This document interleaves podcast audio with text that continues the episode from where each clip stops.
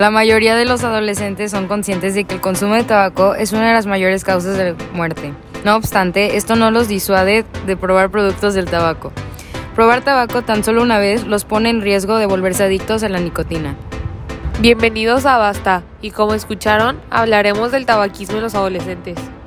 El consumo del tabaco por adolescentes no solo es el resultado de las influencias psicosociales, como presión por parte de los compañeros o amigos, sino que las investigaciones recientes sugieren que puede haber razones biológicas para este periodo de mayor vulnerabilidad. A continuación, una víctima del consumo de tabaco en la adolescencia nos contará cómo fue que inició esta manera de vivir. ¿Cómo te llamas? Hola, me llamo Patty. Pues estaba en una fiesta y mi mejor amiga me ofreció un cigarro. Al inicio lo dudé, pero luego dije, uno no hace daño y pues me gustó. Wow, tu problema surgió igual que muchos otros, por la influencia de los demás. ¿Es algo que ocultaste o se lo diste a conocer a tus papás? Al inicio obviamente fue algo que oculté, pero ya hace como cuatro meses decidí retirarme de ese estilo de vida, así que les conté para que me pudiesen ayudar a dejarlo.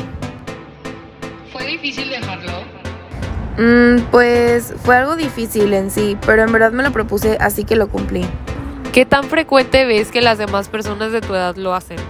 Mucho, este es un problema que no se le da tanta importancia. A veces cuando nosotros los adolescentes en verdad nos hace daño y no nos damos cuenta tanto como nosotros como las demás personas que nos rodean.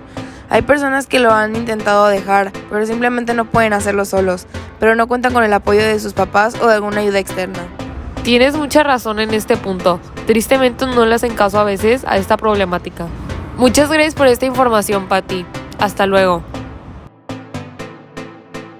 En el 2007 hubo más de 3 millones de adolescentes americanos entre los 12 y 17 años de edad que reportaron haber consumido un producto de tabaco en el mes anterior a la encuesta.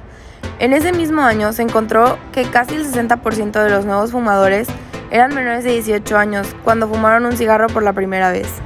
Entre los problemas de salud causados por el tabaco se incluyen el deterioro dental, daños metabólicos, tos frecuente, aumento de flema, disminución del buen estado físico y problemas respiratorios.